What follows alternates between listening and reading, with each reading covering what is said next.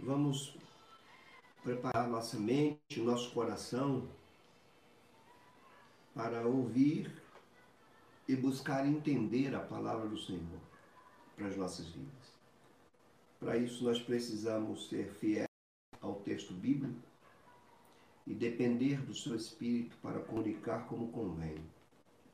Sempre lembrando, a palavra de Deus não é só para ser admirada e para provocar emoções em nós. Ela não é só para isso. Ela é para ser obedecida. É ela que nos dirige a maneira de viver daqueles que pertencem ao Senhor. E eu quero ler então Colossenses 3, versículos 12 até o 17, que diz assim: Revesti-vos, pois, como eleitos de Deus, santos e amados de ternos afetos de misericórdia, de bondade, de humildade, de mansidão, de longanimidade.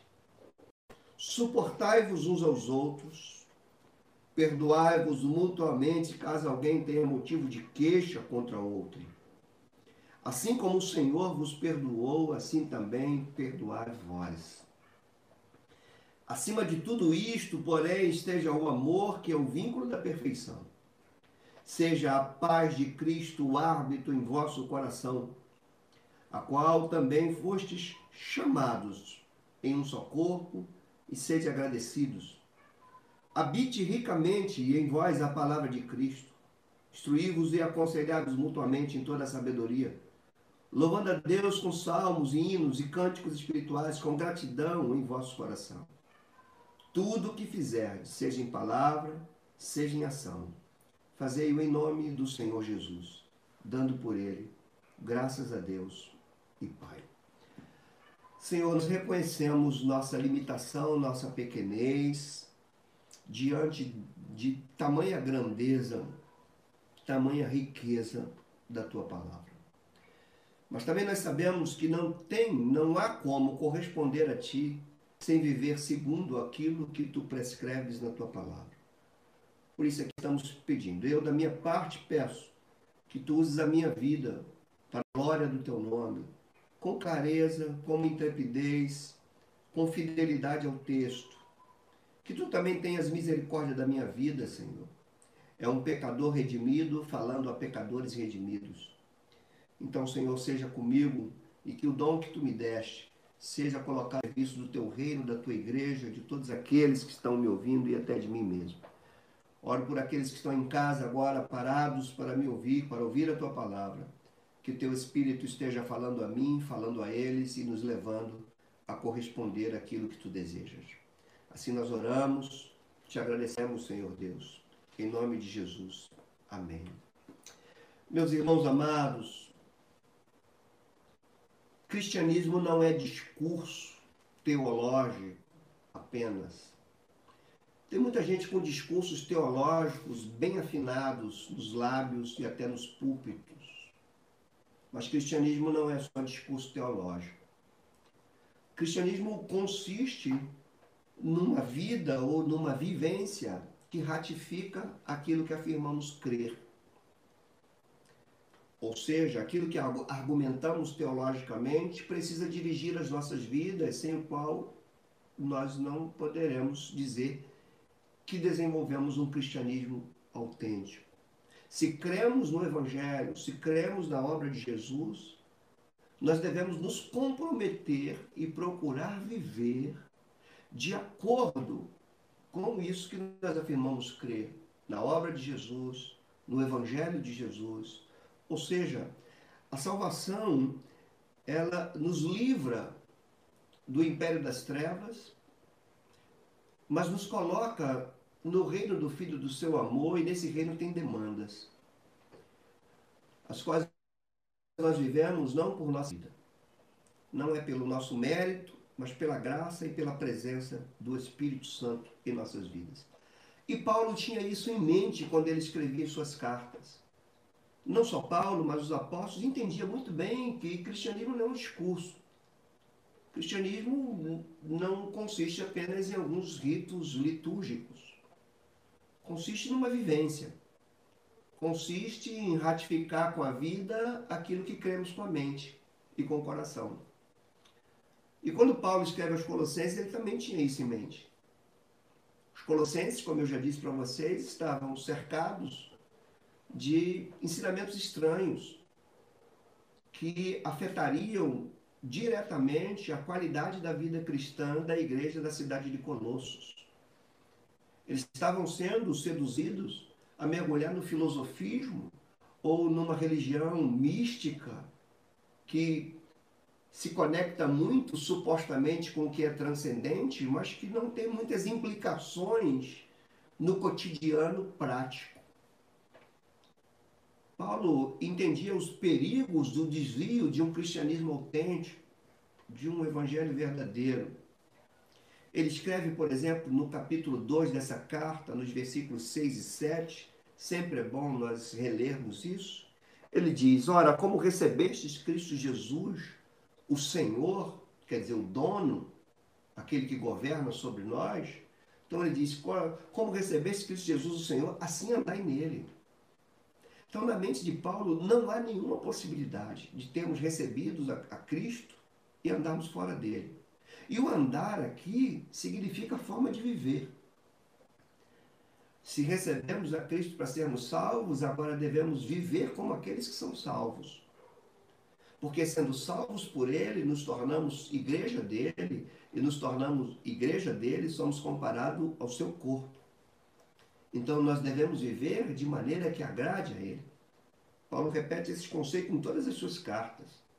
E aqui nós precisamos entender. E neste sermão, neste terceiro sermão que eu prego no capítulo 3, nós daremos continuidade ao que nós falamos na, terça, na quarta-feira passada e na quarta-feira retrasada, e dando continuidade ao que Paulo fala nesse texto, desde o primeiro versículo do capítulo 3 capítulo 3 de Colossenses, a gente está desdobrando eles e o sermão de, desta noite vai pegar essa terceira parte.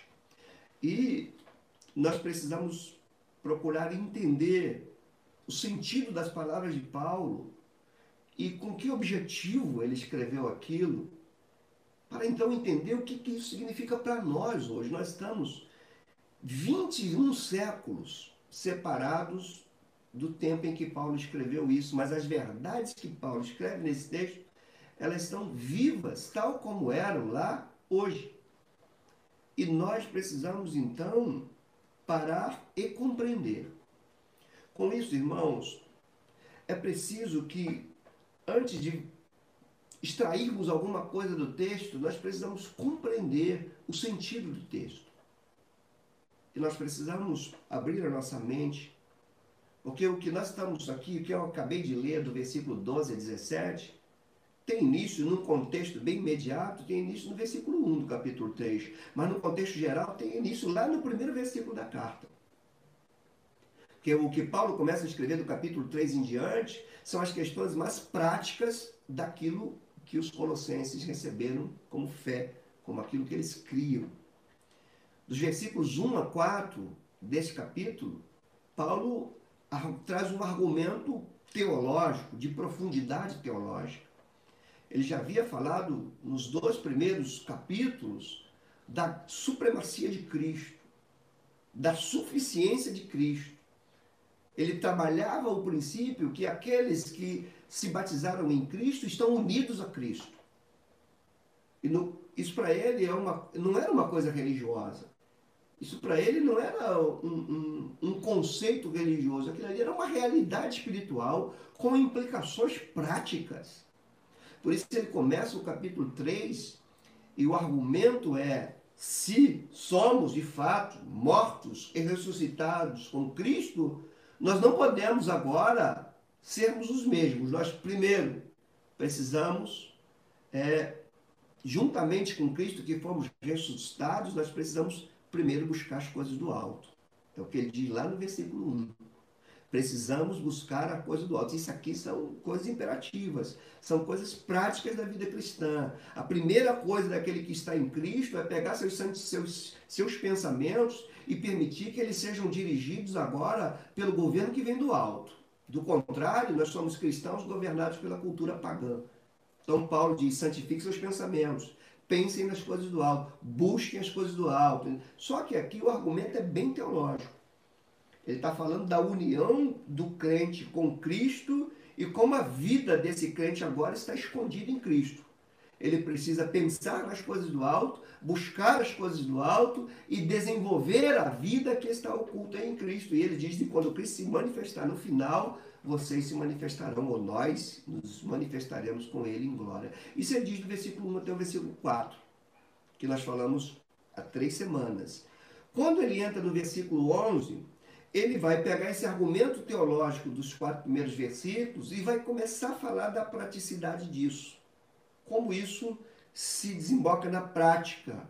Por isso que o verso 5, por exemplo, ele vai trazer é, é, imperativos, de tipo, fazer morrer. Fazer morrer a vossa natureza terrena. Ele está dizendo, agora vocês precisam ser outros. Despojai-vos, diz ele Despojai-vos de tudo que pertencia à vida antiga. Revistam-se do novo homem, numa referência a Cristo. Então, se no verso 1 ao verso 4 ele traz um argumento teológico, do verso 5 até o verso 11 ele vai trazer um argumento prático. Porém, o que eu quero que vocês entendam comigo é que esse argumento prático do versículo 5 até o verso 11 ainda tem uma conotação muito subjetiva. Quando ele diz, por exemplo, fazer morrer a vossa, vossa natureza terrena, esse é o verso 5, isso é muito subjetivo. Como eu vou saber se você fez, está fazendo a tua natureza terrena morrer ou não? Como você vai fazer se eu estou fazendo a minha natureza terrena morrer ou não? Como, eu, como saberemos que estamos de fato nos revestindo de Cristo, nos despojando diariamente do velho homem? Isso é muito subjetivo. Então, se parássemos no verso 11, o que tínhamos para nós eram argumentações teológicas e práticas do campo subjetivo, de dentro de cada um de nós. No entanto, o que o apóstolo passa a falar do verso 12, do verso 12 até o 17 que nós lemos, aí o apóstolo é mais específico, ele é mais prático, ele bota os pingos dos is, ele dá os nomes, e aqui a funila Aqui nós vamos nos tornar ainda mais responsáveis, porque Paulo argumenta teologicamente, Paulo busca a prática, ainda que de forma subjetiva, mas agora ele vai falar de forma coletiva, de forma objetiva, ele vai citar diretamente o que aquele que está unido com Cristo deve fazer. E você que gosta de anotar nome de mensagem, a série de mensagens que hoje é a terceira, é a nossa união com Cristo e suas implicações para nós. Então vamos lá, vamos entrar no texto em si para a gente entender, porque a gente pode dividir esses capítulos, versículos 12 a 17 em três sessões. No verso 12 e 13 é como Paulo inicia um argumento de mais objetivo, de prática. E eu quero chamar a atenção, você precisa ficar com a tua Bíblia aberta aí, porque tudo que eu vou falar está dentro do texto. Aliás, se não tiver vindo do texto, não é pregação bíblica. Ela tem que sair do texto. Então, nos versos 12 e 13, que está aí na tua Bíblia, do capítulo 3, é, eu quero chamar a atenção da forma como Paulo trata os cristãos colossenses aqui. Ele diz, verso 12: Revestivos, pois, como? Aí agora ele fala. Quem, como ele trata os colossenses? Qual a identidade dos colossenses para Paulo? Ele diz: vocês são, primeiro, eleitos de Deus. Depois ele diz: vocês são santos de Deus. E vocês são amados de Deus. Reparem como ele vai começar a trazer um argumento mais objetivo, mostrando a identidade dos colossenses em Deus. Esse é o sentido. Vocês são eleitos, vocês são santos, vocês são amados. Por isso que ele começa no verso 12 dizendo: revestivos ou revistam-se. Vista a roupa nova, revistam-se de Cristo. Um ponto você entender comigo que aqui não é sugestão. Isso aqui não é uma sugestão para o cristão, isso aqui é uma ordem para o cristão. E quando Paulo coloca isso como ordem, é porque ele está entendendo e ele está fazendo a igreja entender que nós estamos unidos a Cristo, que nós morremos e ressuscitamos com Ele e a marca visível disso é no batismo. Quando nos batizamos, dizia Paulo, nós estamos dando um testemunho público que morremos em Adão e nascemos em Cristo. Morremos para uma velha vida, nascemos para uma nova. Por isso que ele diz agora, não é sugestão. Agora vocês precisam se revestir.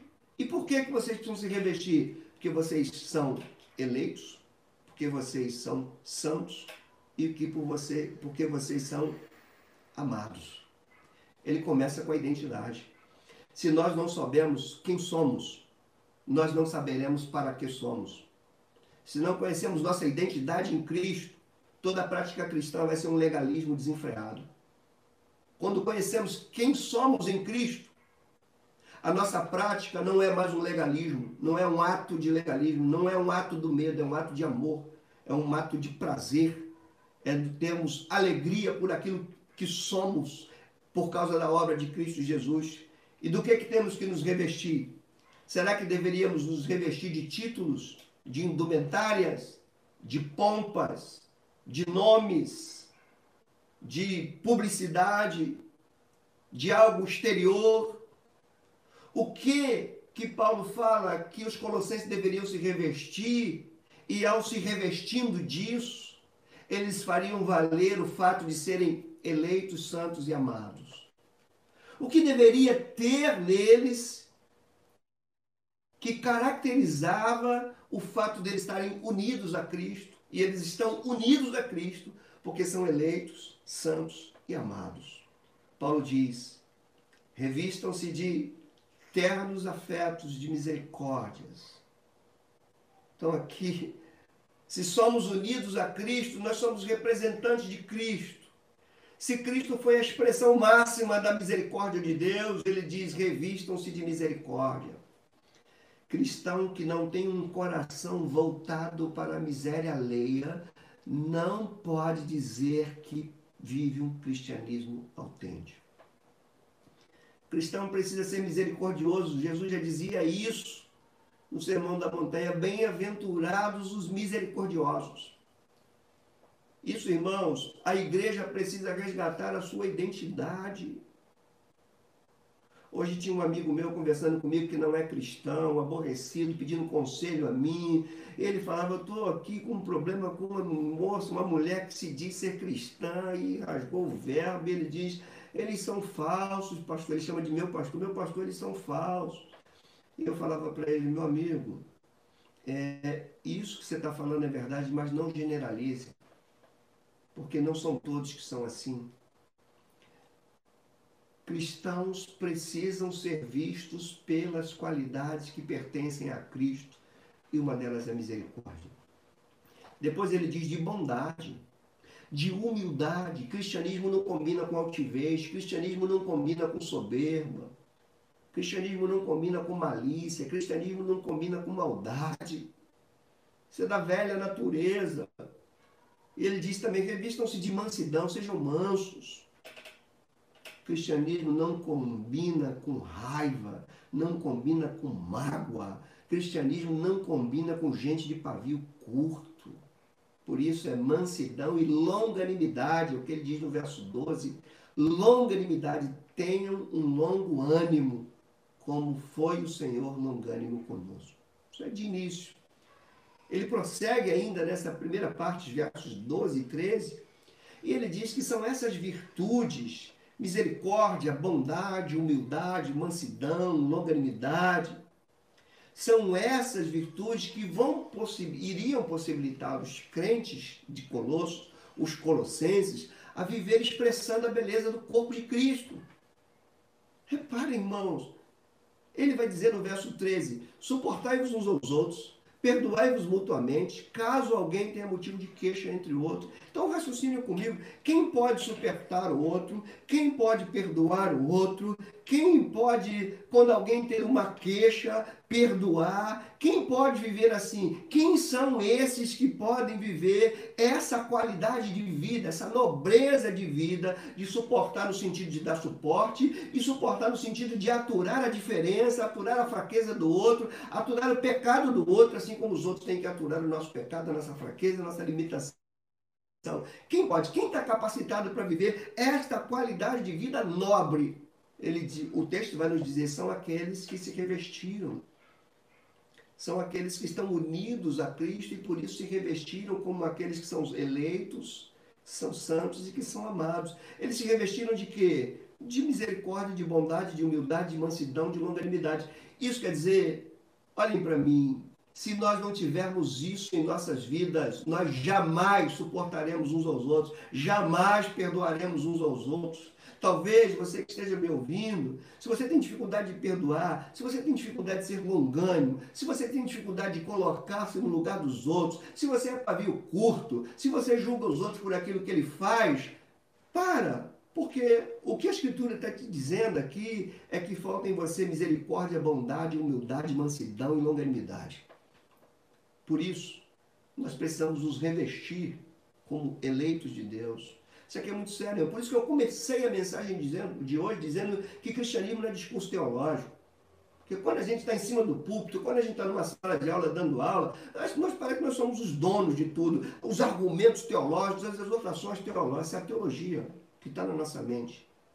Não for acompanhada de vidas que se revestiram de misericórdia, de bondade, de humildade, de mansidão e longanimidade, nós somos faladores religiosos, mas não mestres tomados pela graça de Deus. Paulo continua e vai dizer que, então, esse é o contexto dos versos 12 e 13. Ele vai concluir, então, afirmando que o modelo disso tudo é Cristo. Cristo é o modelo, por isso que ele vai dizer aí no verso 13, no final, assim como o Senhor vos perdoou, assim também perdoados. Reparem, estamos unidos a Cristo, porque somos eleitos de santos, por isso precisamos nos, nos jogar fora o Adão, tirar fora a roupa suja, nos revestir desse Cristo com o qual nós estamos unidos. Ao nos revestir desse Cristo, nós somos tomados de misericórdia, bondade, humildade, mansidão e longanimidade. E quando temos esses valores em nós, nós conseguimos suportar uns aos outros, perdoar uns aos outros. E por que, que nós fazemos isso? Porque aquele com quem nós estamos unidos é o modelo, assim como ele fez façam, porque vocês representam Ele. Está ficando claro o texto para vocês? Que cristianismo não é discurso, cristianismo não é, é entretenimento de fim de semana, cristianismo não é fé contemplativa, cristianismo não é confissão positiva, cristianismo não é eu declaro, cristianismo é expressar a vida de Cristo. E para isso nós estamos sendo chamados com todas as nossas limitações. Depois que Paulo fala isso, ele vai cavar mais fundo. E ele vai dizer que o que vai legitimar tudo isso é o amor como maior de todas as virtudes. Ele vai dizer no verso 14: acima de tudo, e essa expressão para ser destacada. Acima de tudo, acima de qualquer coisa, acima de tudo, porém, esteja o amor. E aqui, irmãos, amor não é simpatizar com aqueles que te agradam. Amor cristão não é selecionar o time da tua preferência. Amor cristão é amar como Cristo amou. É amar se doando, é amar se entregando, é amar se colocando no lugar. E nós estamos sendo provados no nosso cristianismo nesse tempo de quarentena. Então ele vai, diz acima de qualquer coisa esteja o amor. E ele diz que o amor é o vínculo que vincula, é aquilo que liga. O amor poderia dizer que é a argamassa do edifício de Deus que somos nós. Se não houver amor, se não houvesse amor, Paulo já dizia, nada somos. Ainda que tenhamos todos os dons, ainda que tenhamos todas as riquezas, se não tiver amor, nada somos. Jesus repreende a igreja de Éfeso porque diz: vocês deixaram o primeiro amor. Acima de tudo, o amor, mas repito, não é o amor humano, não é o amor da preferência, não é amar aquele que te agrada, é o, é o amor que a virtude está naquele que ama. Não é amar em algum momento, é ter o amor como fruto pioneiro na tua vida. Isso faz parte daqueles que se revestiram então repare o raciocínio, estou com os versos 14 e 15 agora para a gente trabalhar. Primeiro ele vai dizer, acima de tudo, superior a tudo, é o amor, é o amor que vincula vocês. Agora repare, quando ele fala do amor que é o vínculo, o texto nos dá logo a dimensão de vínculo, é vínculo um com o outro. esse vínculo um com o outro. Quem são esses um e outro que estão vinculados? São pecadores que foram redimidos, que precisam se revestir de Cristo, são pessoas que têm falhas, são pessoas diferentes. E eles por isso precisam suportar uns aos outros e perdoar uns aos outros. Ninguém suporta e ninguém precisa perdoar. Quem não tem problema, quem não tem defeito, quem não tem dificuldade. Se está isso escrito, porque a igreja é composta de pessoas que têm seus defeitos, que têm suas limitações, e só nos revestindo de Cristo e colocando o amor em cima de tudo que podemos suportar uns aos outros.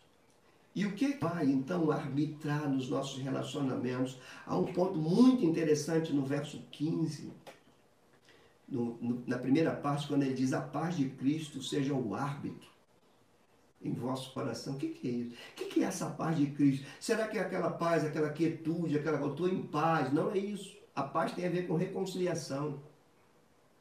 Ele diz que a paz de Cristo, a reconciliação que Cristo trouxe, seja agora a reconciliação que dirige a vocês.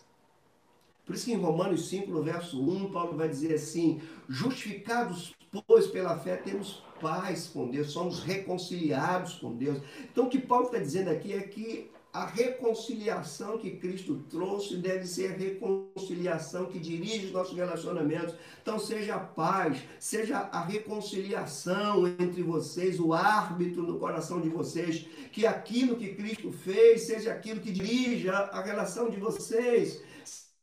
Se Cristo vos reconciliou com Deus, Cristo também reconciliou vocês uns com os outros. Então, que seja esta paz, esta bandeira branca, esta reconciliação, o árbitro entre vocês.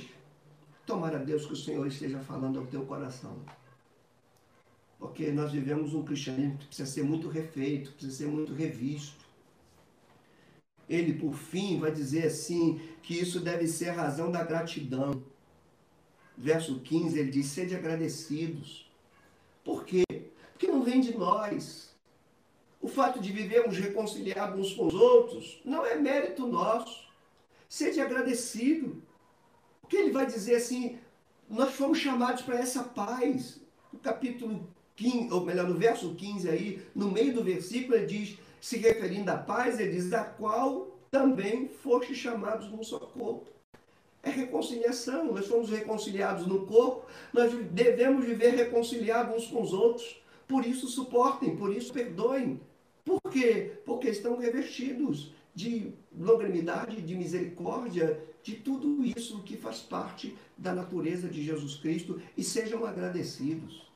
E ele parte por fim, se ele já falou do, do revestimento, porque são eleitos, santos e amados, se ele já falou que o amor deve estar acima de tudo e a paz que Cristo trouxe deve dirigir os nossos relacionamentos, agora ele fala sobre a centralidade da palavra no meio da igreja. Versos 16 e 17. O povo eleito, que vive vinculado pelo amor, que desfruta da paz que a reconciliação traz, a paz com os outros, esse povo deve ser dirigido pela palavra. Por isso, no verso 16, no início, ele diz: habite ricamente em vós a palavra de Cristo. O que, que tem que habitar na igreja, estar na igreja, entranhada na igreja, dentro da igreja? A palavra. A palavra de Deus tá, tem que estar no, no, no âmago da igreja. Igreja sem palavra é igreja sem revestimento de Cristo. Igreja sem palavra, igreja sem Cristo. Não tem como ter Cristo sem ter a palavra de Cristo. Fomos salvos pela fé e a fé vem pelo ouvir. Ouvir a palavra de quem? Ouvir a palavra de Cristo. Que palavra deve estar no nosso meio? A palavra de Cristo. Onde ela deve estar habitando? De que maneira? Ricamente. Aonde? Em nós, na igreja. E o que esta palavra nos proporciona? O que que a palavra estando no meio da igreja nos conduz.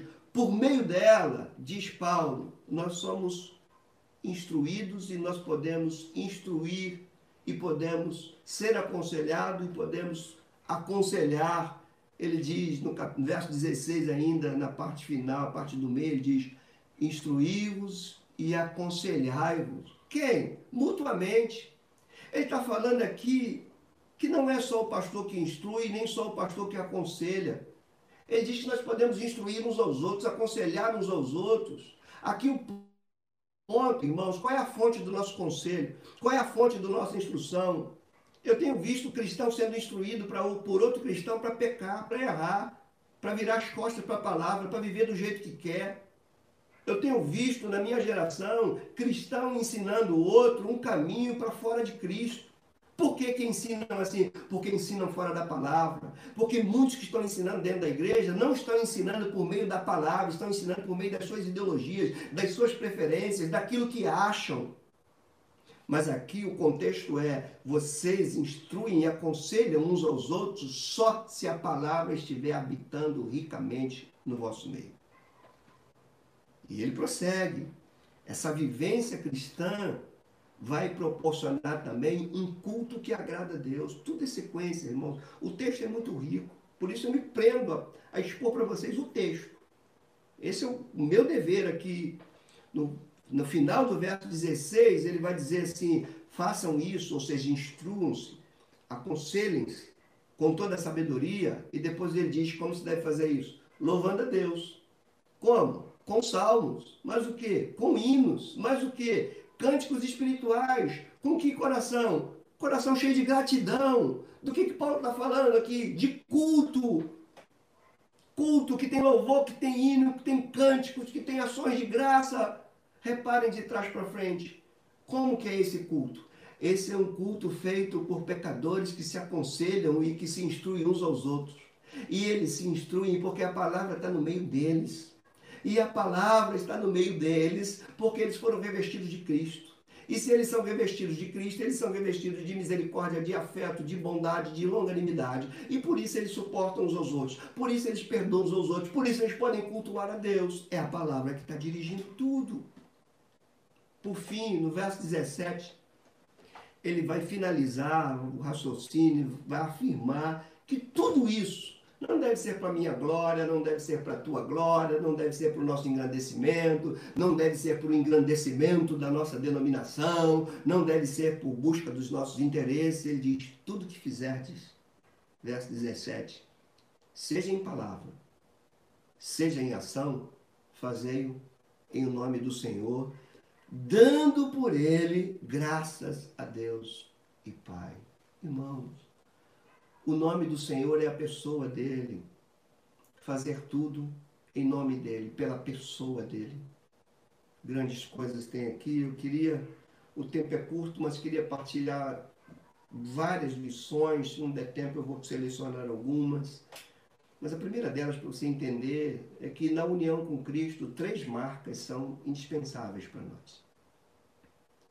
Saber que somos eleitos, isso traz grandes responsabilidades.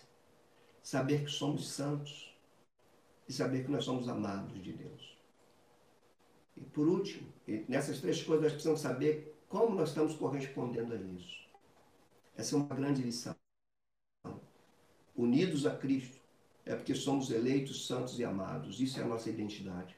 Nós somos isso diante de Deus. Uma segunda lição, para a gente entender, são as marcas de Cristo que moldam o nosso caráter. As marcas dele. Você nunca vai ter um caráter de Cristo, você nunca vai aprender o caráter de Cristo nos bancos de uma universidade. Lá você pode até perder. Você nunca vai desenvolver o caráter de Cristo se você não tiver uma igreja sentada, centrada na Escritura. Você nunca vai desenvolver o caráter de Cristo se você não estiver disposto a se submeter a Ele, a quebrantar teu coração. As marcas são as marcas dele que moldam o nosso caráter essas marcas nos tornam afetuosos, misericordiosos, bondosos, humildes, mansos, longânimes. Lembra quando ele diz: Aprendam de mim, porque eu sou manso e humilde. Então é uma lição. Você precisa olhar para a tua vida. Precisamos olhar para as nossas vidas e ver se essas coisas estão ali. São lições.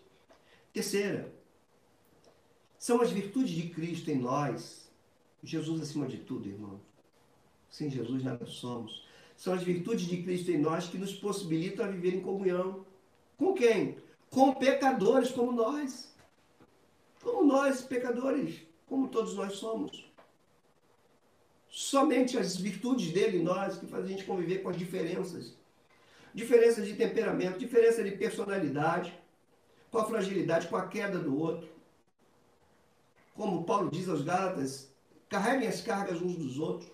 Somente as virtudes de Cristo podem proporcionar uma igreja assim. E eu posso dizer uma frase muito repetida na minha, nos meus lábios: o mundo precisa ver a igreja de Cristo. E essa quarentena está nos ensinando. Quarta lição: o que Cristo fez por nós deve ser permitido porque estão à nossa volta.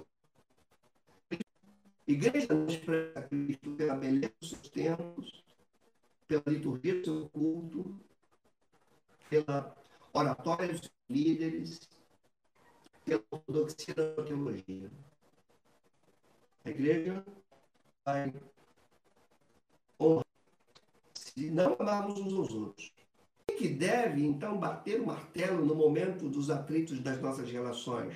É a reconciliação. Se Cristo nos reconciliou com o Pai e se Cristo nos reconciliou uns com os outros, podemos viver? Como é que conseguimos agora viver em inimizade um com o outro? Estamos desonrando o que Cristo fez se não vivermos em paz uns com os outros, mesmo nas diferenças. Então, isso é lição preciosa.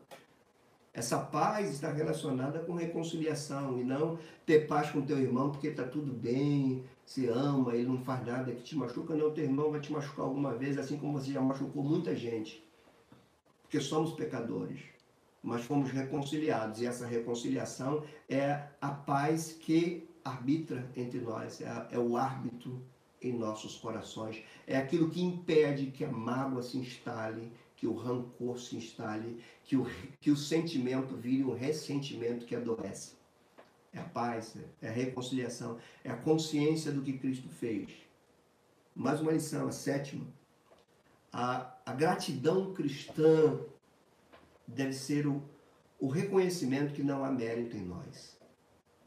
Nós devemos ser gratos a Deus. Nós somos o que somos pela graça dele. Por isso que ele diz: sejam agradecidos. Então, que nós possamos sair da nossa altivez, do nosso pódio. Nós somos pecadores, irmãos. Precisamos agradecer. Se podemos viver uns com os outros em harmonia, suportando uns aos outros, é agradecer, porque isso não é mérito nosso. É dele, é a graça dele. Oitava lição. É a palavra de Cristo que deve ser central na vida da igreja. Se não tiver a palavra de Cristo como central na vida da igreja, você não vai saber se relacionar com o teu irmão. Você não vai saber lidar com as adversidades. Você não saber como lida com as intempéries da vida. Você não vai saber como cultuar a Deus. A palavra deve estar no centro, ela deve habitar no meio da igreja. Paulo se refere à igreja como aquela coluna, que é baluarte da verdade. A verdade é a palavra dele. Se tiver relação pregado com o teu vizinho, com as pessoas que dificuldades, com a pandemia que vem, com a quarentena que veio, com as impossibilidades de fazer o que você queria, a palavra de Deus. Se ela estiver fora da igreja, a igreja não resiste às intempéries. Nona lição é a palavra de Cristo que traz pureza ao nosso culto. Ele diz, louvando a Deus com salmo, com cântico. Como faz isso? Quando a palavra está habitando. Irmãos, se a palavra não habitar o culto, as nossas canções podem ser canções cheias de heresia. Se a palavra não direcionar as nossas canções, nós podemos cantar para os homens e não cantar para Deus. É a Escritura que vai dirigir a qualidade de um culto a Deus. É ela. Como se cultua Deus? Pela maneira que Deus deseja ser cultuado. Como sabemos como Deus deseja ser cultuado? Pela Sua palavra. E a última lição. Uma igreja sentada na palavra honra o nome dele. Tudo que vocês vão fazer, seja por ações, seja por palavras, seja por qualquer coisa, façam em nome do Senhor. E as nossas ações, nossas obras, nossa pregação, nosso ensino, nossa fala dentro de casa, tudo deve ser para fazer no nome do Senhor. Então, cuidado com o que você fala. Cristianismo, como eu disse, não é templista. Cristianismo não é algo que a gente se envolve domingo, lá no templo, na tua casa. Relacionamento com teu marido, com tua esposa, com teus filhos, com seus vizinhos. Como que é isso? Você está expressando Cristo. A gente está chegando ao final e a gente não poderia deixar de pontuar algumas coisas para serem aplicadas para nós. E, e, a gente precisa permitir que a palavra nos confronte. Eu vou falar, me perdoem, no, no individual, que serve para você, que serve para mim também. Como você se sente sabendo que a Escritura diz que você é eleito, santo e amado? O que, que isso causa no teu coração? Isso já é uma coisa que você se acostumou ou você consegue compreender as implicações que isso tem para a tua vida? Você louva a Deus por isso? Você tem, tem, você tem ciência do que é ser eleito por, pelo Deus que criou todas as coisas? Eleito por Ele, para pertencer a Ele? Você tem ciência do que é ser santo? Ele ter te santificado. Eu sou santo de Deus. Ele me separou desse mundo. Será que você tem ciência do que é essa a Bíblia dizer que você é amado por Deus? Uma pessoa que entende isso pode mendigar o amor de alguém? Ou a gente entende isso, irmãos, ou vamos partir na, na nossa fé? Segunda aplicação é como você vê o teu caráter hoje? Aquilo que você é. O que pode ser encontrado em você, tua vida que está me ouvindo, e em mim que estou falando? O que pode ser encontrado em você de afeto, de misericórdia, de bondade, de humildade, de mansidão, de longanimidade. O que é encontrado na tua vida disso? À medida que você responde isso, você vai ver quanto Cristo, de quanto de Cristo você está revestido ou não. A terceira aplicação. Em que nível você tem vivido a realidade de Cristo no relacionamento com seus irmãos, com seu próximo? O amor está acima de tudo? Ou a tua preferência? Teu querer? Teu interesse? Tuas cismas? É o amor que tem feito você perdoar? O amor que te perdoou é o amor que leva você a perdoar. Como é o relacionamento com o teu próximo? O amor está acima de tudo? Ou uma coisa que te faz, você já arriscou aquele nome do teu relacionamento. Imagine se Deus fizesse isso contigo. Onde você estaria hoje? Quarta, saiba você da necessidade que você e eu temos de Cristo, do seu Espírito. Por isso, Leve a sério a tua vida devocional. Não, não seja relapso com isso, porque você nunca vai se revestir de Cristo sem se relacionar com Ele. Esteja o amor. Que o amor que te salvou seja visto na tua vida com relação àqueles que estão sofrendo. Mais uma aplicação. A paz que Cristo trouxe e que nos reconciliou com Deus esteja também habitando no teu coração dirigindo o teu, da tua alma e o teu próximo com Mais uma aplicação. Que você sempre saiba que tudo que somos não vem de nós mesmos, é dom de Deus. Por isso, seja sempre agradecido ao Senhor. Tenha uma vida de gratidão. Mais um. Entenda que a vida você deve expressar esse amor como a maior mas entenda uma coisa: se não houver a palavra dirigindo tudo isso, se a palavra não estiver dirigindo a tua vida, como você quer negar o teu próprio querer? Busque a palavra. Não só, não se contente com com as pregações diárias, mergulhe nela, leia nela, submeta, chore a palavra, derrame lágrimas em cima das casas da Bíblia. Deixe Deus falar contigo. Que a Bíblia não tem só textos sejam puros, sinceros, que acima de todos, e que acima de tudo você possa desejar que em tua vida tudo seja feito para a honra do nome do Senhor. Teu casamento, teu trabalho, teu relacionamento com as pessoas à tua volta, tuas decisões, tudo seja feito para a glória do Senhor. Tudo que fizeres em palavras, em ações, para o nome dele. Já estourar, porque tantos outros Leia toda a Bíblia, pelo menos uma vez no ano, leia a Bíblia toda. Nós somos a igreja. Vamos orar. A Deus Santo, bendito e eterno. Glorificamos o teu nome, louvamos o teu nome de todo o nosso coração. Pedimos a Deus a Ti que tudo que nós ouvimos aqui, que teu Espírito nos capacitar a viver encontre nós um coração quebrantado e desejoso de viver isso. Porque não é pela imposição da lei, pelo contrário, é pelo fato de sermos eleitos, santos e amados. Ó Deus, que a nossa vida possa de fato corresponder àquilo que nós afirmamos crer. E que teu nome seja glorificado em nós. Amém Amém.